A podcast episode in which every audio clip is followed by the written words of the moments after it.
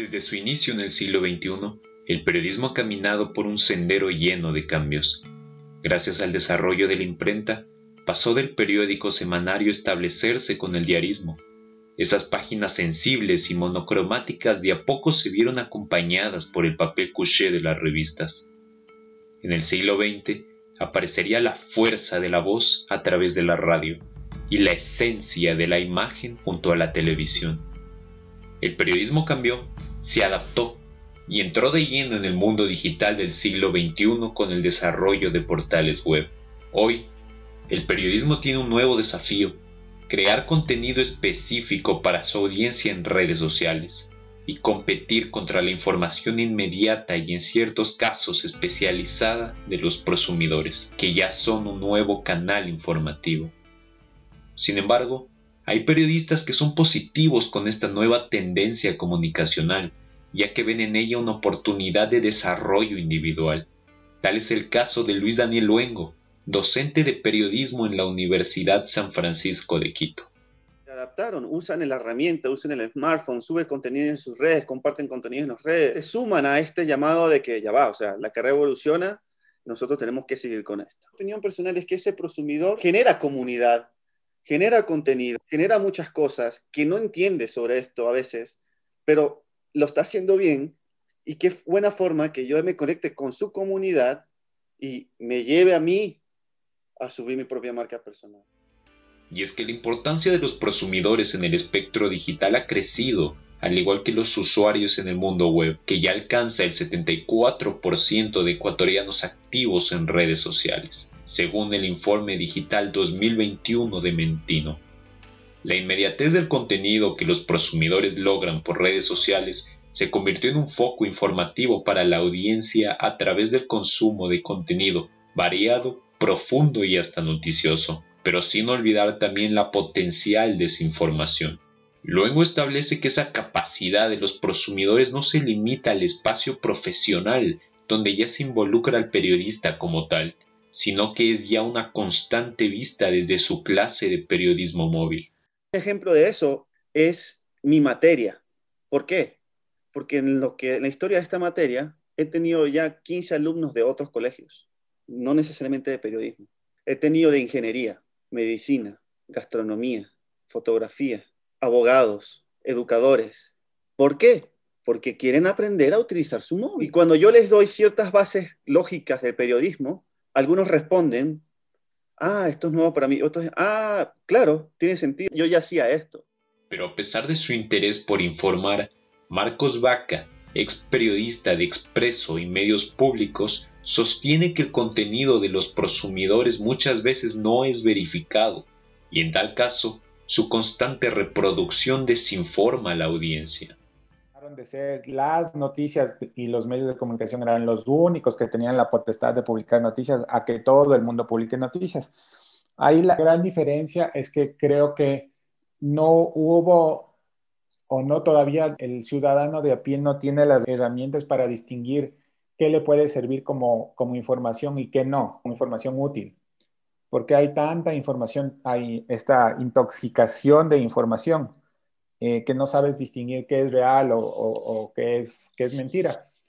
Una mentira repetida mil veces o hecha tendencia en, Twitter vale más que, que, un medio. ¿no? Esa batalla, por lo menos en estas elecciones, los medios tradicionales la perdimos.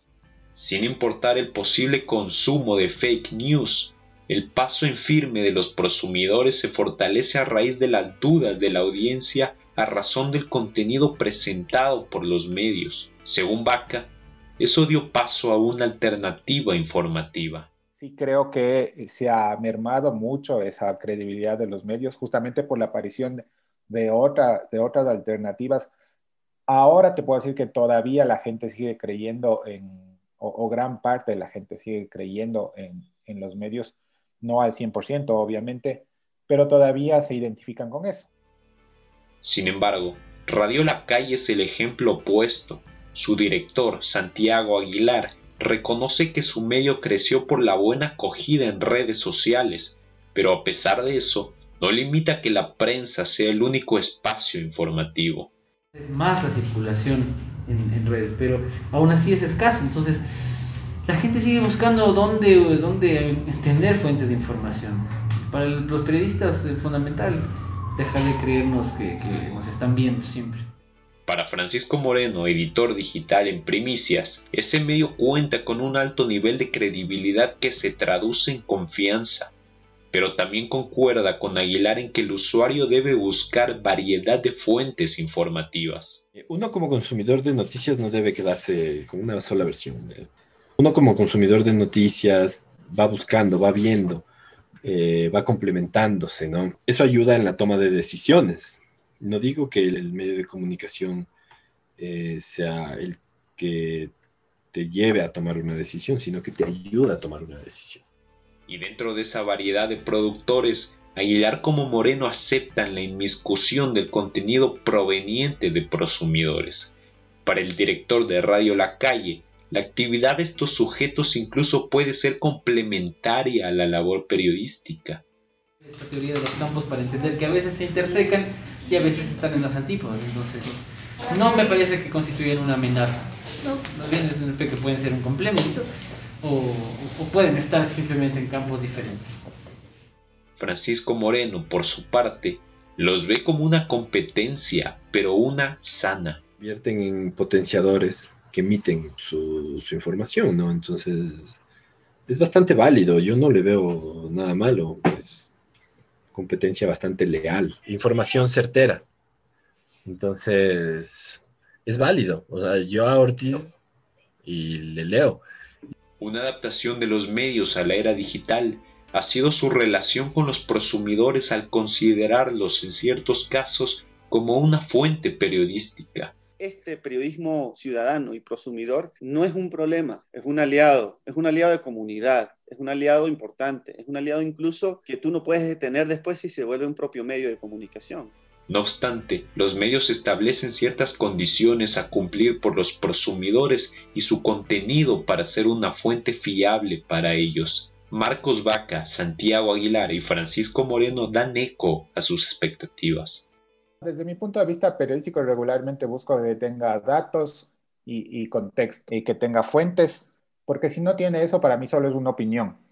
Ojo, que la opinión no está mal, pero para que me sirva como, como una fuente periodística, es que, que me esté dando información útil. Me parece que sí funcionan, en la medida en que también tienen estudios detrás que los avalen. Sí, o sea, depende un poco de la, de la información confiable que pueda dar, ¿no? Pero no solamente alcanza con tener muchos seguidores, ¿no? Sino de cuán verificable es aquello que dices, ¿no? Cuánto está aportando al debate público, ¿no? Dada su trayectoria, tienen ya certificada una opinión. Certificado me quiero decir que, que han estado mucho tiempo en, en el ramo y entienden de lo que hablamos. Entonces pueden dar un criterio. Eso pasa si es que tienes credibilidad. Si la gente cree en ti, pasará. El contenido de los prosumidores también debe estar alejado del sensacionalismo y que sea un perfil serio y especializado es importante para la recepción de información proveniente de estos individuos. Los presumidores juegan con esta misma moneda que tienen los periodistas, y es la credibilidad. Porque yo cacho un montón de gente que tiene muchos seguidores y de pronto, sí, bomba, atención, no sé qué, te vas a ver y no pasó, no era cierto, era mentira, chao. ¿Entiendes? Anulado completamente y no le vuelves a creer otra. Los periodistas cuestionados coinciden en que la convivencia con los prosumidores es posible, en casos hasta necesaria, y aunque estos cuenten con contenido especializado y direccionado, además de una comunidad que confíe en ellos, el trabajo del periodista debe ir por la misma línea, comprender a su audiencia, mejorar contenidos y expandir los formatos.